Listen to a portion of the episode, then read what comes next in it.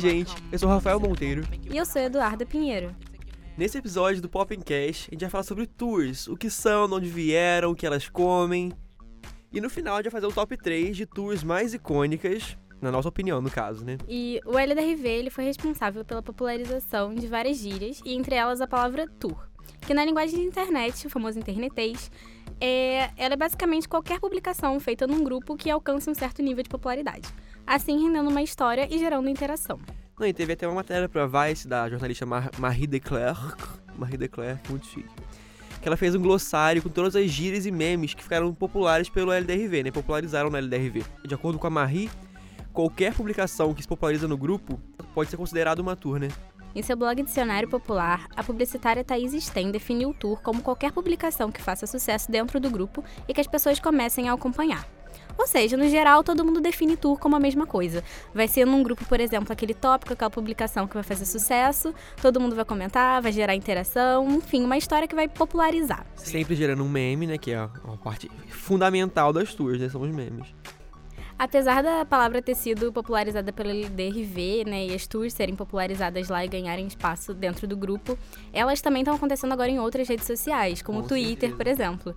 Então, tipo, tem muita essa troca de conteúdo. A demografia das duas redes sociais é bem parecida, então acaba que de repente uma thread do Twitter vai virar uma tour na LDRV e vice-versa. Não, e tem até essa rixa, né, do Twitter versus LDRV, porque o pessoal do Twitter não gosta do Facebook, geralmente, que tá no Twitter. É, exatamente. Então tem toda essa discussão. Surgiu essa pauta onde? No Twitter ou no LDRV? Aí fica, ah, você copiou não sei quem. Aí tem o fórum Pandler também, que é outro fórum de, de conteúdo que gera memes, gera muitas gírias também. Então tem essa rixa entre esses três, Twitter, Facebook e o Pandler, que é também conhecido como Pan, né? Exatamente. O Pan, inclusive, ele vem reivindicando que algumas gírias foram inventadas por eles e não inventadas pelo LDRV. Só que a LDRV acabou popularizando muito dessas gírias e muito desse, dessas tours. Então, uhum. e o Pan fica aí nessa rixa reivindicando essas coisas. E nesse episódio a gente separou, na verdade, um top 3, baseado uhum. na nossa humilde opinião, é das melhores tours do LDRV. E a gente separou a tour da perna da Vanessa, a tour do cofre e a tour do menino do Acre. A gente vai destrinchar essas tours para vocês e explicar o que, que aconteceu e o porquê que essas histórias são tão populares no grupo e fora dele também. De nada, gente. Bom, começando então pela icônica tour da Vanessa, ou tour da perna da Vanessa, como você preferir. Então eu entrevistei ela, ela é assim, uma fofa, Vanessa. Ela é uma mulher de 29 anos, professora de inglês. E a história começa assim. Ela fez um post no LDRV depois de muita insistência dos amigos dela. Né? Ela fez um post por quê? Ela sofreu um acidente de moto e acabou perdendo uma das pernas. Então a questão toda aconteceu quando ela acordou no hospital e que o irmão dela disse para ela que os médicos tinham dado a perna dela amputada num saco plástico. E ela ficou tipo assim: O que, eu faço com isso? Eu não posso jogar no lixo porque vão achar que é um corpo que alguém matou e tacou no lixo, vão, a polícia vai ter que investigar e tal. Não posso tacar fogo porque vão achar também pedaços de um corpo.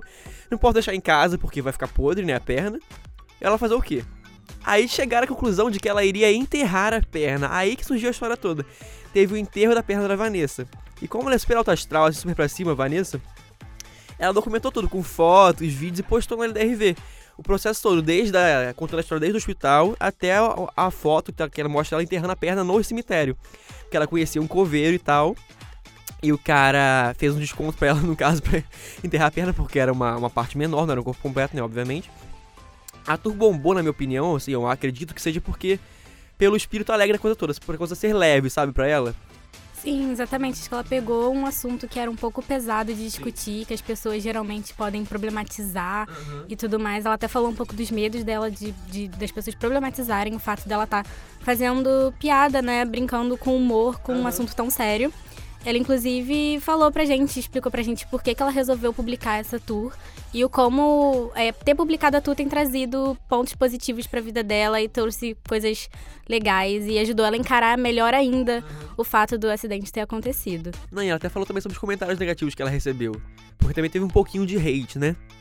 Sim, exatamente. Sempre tem as pessoas que, que acabam é, falando coisas negativas, principalmente porque ela contou a história com, com muito humor e ela falou pra gente um pouco do que ela acha dessas pessoas que fizeram esses comentários.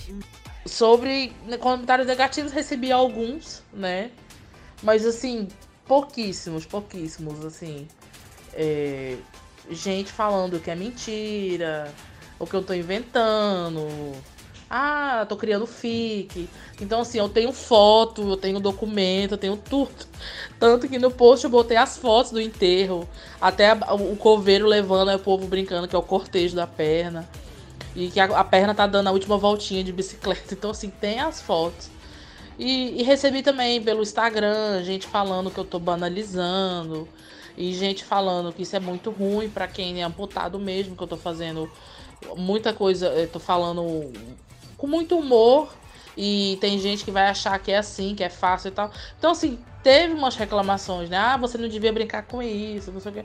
Então, assim, coisa mínima que eu acabo nem dando bola, nem dando bola, nem respondi. E é até bom isso, ela, é, assim, eu acredito que seja bom para ela lidar com isso dessa forma, porque ela lida com isso de uma forma leve. Então, para ela isso não é mais um peso, sabe? Virou só um acontecimento que passou, faz parte da vida dela, obviamente, mas que ela não, não dá tanta importância, não dá tanto foco, assim, para isso. Ela é mais do que só é, uma pessoa que tem uma perna menos. É, exatamente. E a história dela popularizou no grupo, viralizou. E o pessoal começou a fazer meme, as pessoas até hoje milhares, comentam. Milhares Exatamente. milhares de memes. A história aconteceu, ela publicou a história em março, né? O acidente aconteceu em 2015, mas ela publicou a história em março desse de 2019. ano. E o pessoal começou a fazer meme, a publicar e comentar. As pessoas curtem a publicação dela até hoje, uhum. comentam falam, é, quando elas saem, fazem algum comentário que lembrou a Vanessa e tudo mais. Então tem muito meme, né, sobre a história. E ela Sim. falou também um pouco sobre o que, que ela acha desses memes e como eles interferiram na vida dela. Então, assim, eu ri muito, eu ri muito. Até hoje, eu fico vendo as coisas, o povo fica me marcando e me mandando, eu fico, assim, muito grata. Porque é muito engraçado e eu acabo vendo, assim. Eu me sinto feliz porque, de uma certa forma, para mim é, faz parte de toda essa superação. Eu acho que os últimos medos, eu acho que eu tinha e receios, eu acabei perdendo todos, porque eu vi que tem como a gente inspirar, querendo ou não, sem pretensão, a gente pode inspirar alguém, ajudar alguém de certa forma. E é algo que eu nunca imaginei, né? Então, assim, eu me sinto muito grata, muito feliz, muito amada. Bom, agora a nossa segunda tour do momento, do dia. Vai, Duda, pode explicar pra gente. Então agora a gente vai falar da tour do Menino do Acre, que foi uma incógnita e teve presente, acho que na vida de todo mundo. Ela fugiu um pouco da internet até. Não, ficou insu... A tour do é, Marina foi insuportável. Foi insuportável. Ninguém aguentava mais.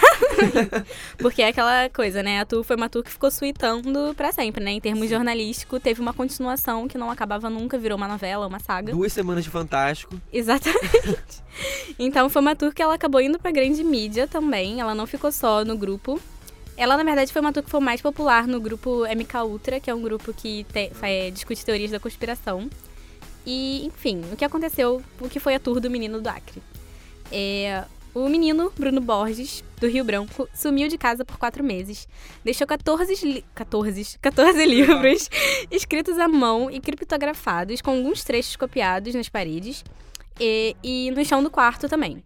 E no, dentro desse quarto dele tinha uma estátua do filósofo Giordano Bruno, que custou em torno de 10 mil reais, enfim. E o menino deixou todo. Coisas normais, todo mundo tem em casa, 14 livros manuscritos, estátuas de 10 mil reais, 14 mil reais. Normal. Enfim, ele deixou todas essas coisas no, no quarto dele, né? Uma incógnita, e sumiu por quatro meses. A família começou a ficar preocupada, porque quem deixa, né, o quarto todo rabiscado, é, publica. Publica não, né? Escreve. Escreve 14 livros aleatórios. Escreve literalmente, né, a mão. Exatamente, que ninguém entende, na verdade, porque as pessoas não entenderam o que estava escrito no livro. Eu escrevendo. Enfim, toda, monta todo esse circo, né? E some.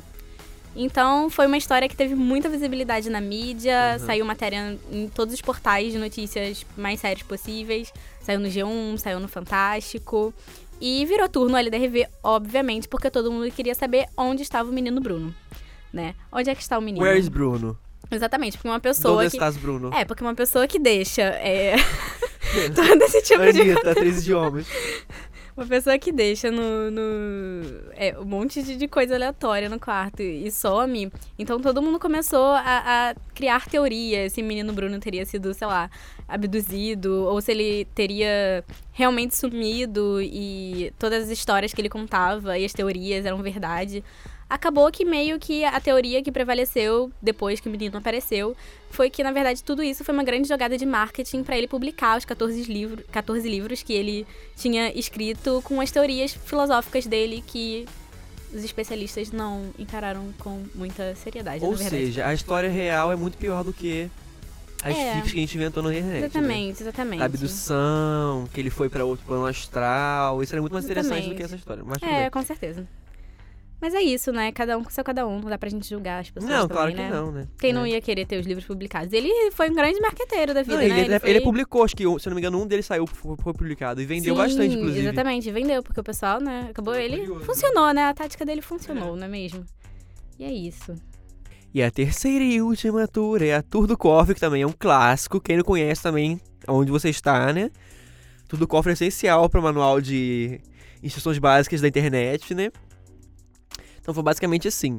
Um cara chamado Welker postou no LDRV uma foto de um cofre na casa dele. Um cofre assim, na sala, no meio da sala, um cofre bem grande, inclusive. E ele, diz, ele disse na, na postagem, né, na tour, que esse cofre estava na, na, sala dele há muito tempo e que ninguém sabia o que tinha dentro. Quer dizer, só os pais sabiam e que nem ele nem os irmãos sabiam o que tinha dentro do cofre. E que ele iria tentar abrir esse cofre para descobrir o segredo da família e tal. O segredo, teoricamente, né, da família. Então isso começou a bombar porque ele ficou. Isso, durou alguns dias né, até ele abrir o cofre. Então começou a bombar, bombar, bombar um povo chutando o que tinha dentro. Se tinha dinheiro, se tinha joias, tinha, sei lá, papéis, relíquias, se tinha, sei lá, coisas ilícitas, droga, não sei, gente. Qualquer coisa o povo já estava imaginando na internet. Aí até que, assim, até a história, o final é meio chatinho, sim, na minha opinião, né?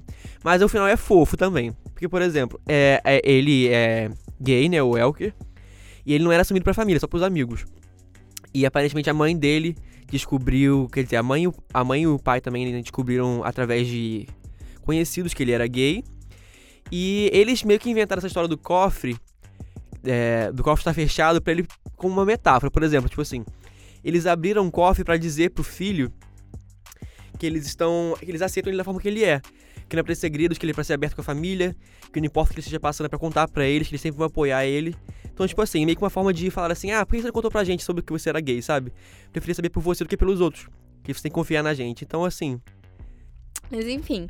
E daí o Elker também, a gente entrevistou o Elker e ele contou pra gente o porquê que ele resolveu publicar a história dele no cofre, porque para ele, na verdade, até ele saber o desfecho da história, ele só achou o quê? Engraçado. Nossa, minha família tem esse cofre aqui uhum. que veio não sei da onde e tem alguma coisa dentro desse cofre. Eu acho que o pessoal da LDRV vai gostar.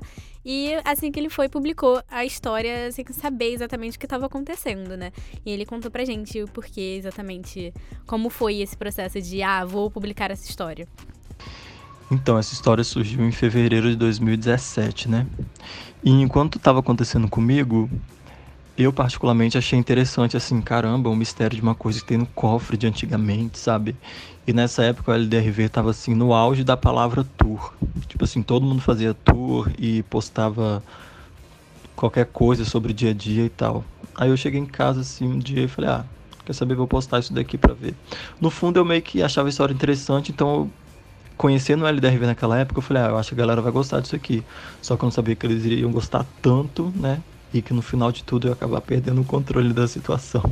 E por conta da publicação da história na LDRV, ela super viralizou, né? A história foi publicada em 2017 e popularizou no grupo, foi pro Twitter, o Twitter só falava do cofre, criaram um hashtag Tour do Cofre. Tava nos TTs, a Exatamente, então todo mundo tava tentando descobrir o que tinha nesse cofre. Foi uma história que continuou por algumas, alguns dias, né? Foi, durou bastante tempo. Durou bastante tempo, até os pais dele falarem exatamente o que estava acontecendo uhum. para ele. E isso acabou trazendo muita coisa positiva para ele, porque é, trouxe popularidade pro Welker, não só pra história dele. Uhum. E ele falou algumas das oportunidades que surgiram para ele por conta da história. Então, assim, tour não é só para você se divertir, contar história, mas também traz algumas paradas legais pra, pra sua vida, entendeu? Dependendo de quem publica tipo, abriu algumas portas pequenas, sabe? Não coisas relevantes, mas coisinhas tipo. É, eu comecei. Eu virei moderador da LDRV, depois eles come... eu comecei aqui na cidade onde eu moro, Vitória, Espírito Santo, ganhar ingresso para as boates que eu ia tal, que é, tinha um público do LDRV, né, que é balada LGBT.